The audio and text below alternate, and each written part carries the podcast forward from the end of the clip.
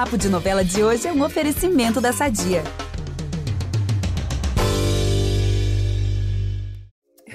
Então, você, como amante assim, da natureza, que eu sei que você é, já falou várias vezes, sempre posta foto, assim, contato com a natureza. Eu tô perguntando isso porque eu amo a natureza também. E quando tem oportunidade de ir, eu falo que aquele cheirinho de planta é um calmante, assim, natural. Né, como aquilo faz bem.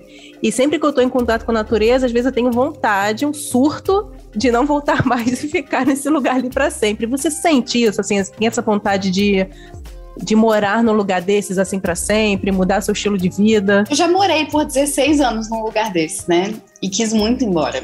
Então, eu, eu cresci no interior, no meio do mato, com cachoeira, mato, enfim, tudo, e senti muita vontade de ir para a cidade grande, porque eu acho que quando, assim, a minha experiência, né, de morar numa cidade com uma natureza muito exuberante, muito incrível, uh, não é só a natureza, né? Você tem que lidar com as pessoas daquele lugar, com a lógica daquele lugar.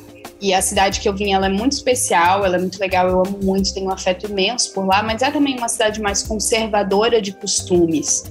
Então não é tão fácil também você conviver assim. Você tem um cabelo raspado diferente, como eu tô agora, vai ser um motivo de olhares, entendeu? Talvez namorar uma mulher há 10 anos atrás pudesse ser também. Eu não cheguei a viver isso naquela cidade mas, mas existe um conservadorismo assim dos costumes que às vezes você tem que enfrentar. E eu não estava disposta àquilo. Acho que eu preferia talvez estar um pouco mais longe daquela natureza, poder visitar é, e ter acesso a outras coisas assim aqui na cidade grande, né? E isso é um ponto bem comum com essa personagem, com a Madeleine, né? Que decide, assim, mudar o seu estilo de vida, largar aquele lugar comum, assim. E naquela época, quando você saiu de Santa Catarina, você falou, meio que te motivou a sair de lá, mas para os seus planos na época? Você sonhava já em se tornar atriz?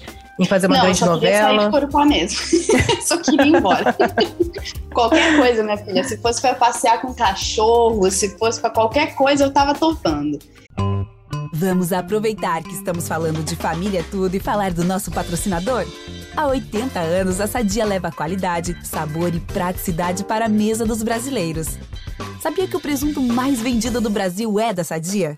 Assim como os outros produtos da marca, ele é muito gostoso e combina com vários momentos do nosso dia, do omelete no café da manhã até a saladinha no almoço.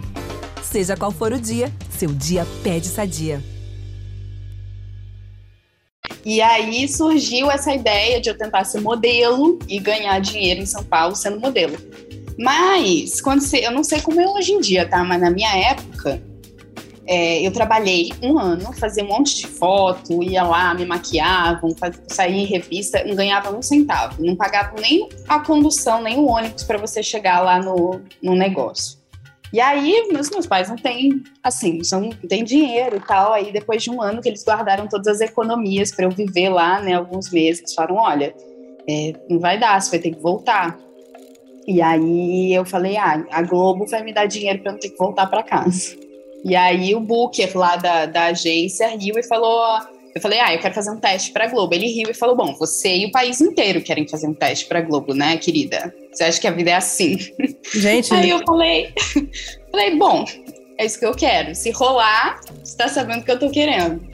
E rolou. Legal que você não ficou desanimado com essa resposta assim que te deram, né? Que muitos podem falar assim, é. Não, a, a pior das hipóteses era voltar para Corupá. Antes de voltar para Corupá, eu tinha que tentar tudo que era possível, entendeu? Que era o meu, o meu, o meu pesadelo era ter que voltar. Eu tinha conseguido sair, eu tava vivendo a, a, vida que eu queria, assim, numa cidade grande, conhecendo gente. É, tava até fazendo um curso de teatro que a galera da agência mandou fazer, porque era bom se eu fosse fazer um comercial de, de vídeo, por exemplo, e tal. E aí eu fui, passei no teste e a bruxaria deu certo. E essa conversa não acaba aqui. Para ouvir o papo na íntegra, é só voltar no feed do podcast Novela das Nove e procurar o episódio Pantanal Entrevista com Bruna Lismaia. No programa, a atriz comenta sobre a Madeleine, fala o que tem em comum com a personagem, comenta o reencontro com Irandir Santos, que fez par com a atriz em Meu Pedacinho de Chão. Ela revela também o maior desafio de gravar no Pantanal e muito mais. Até lá, não deixe de conferir, pessoal!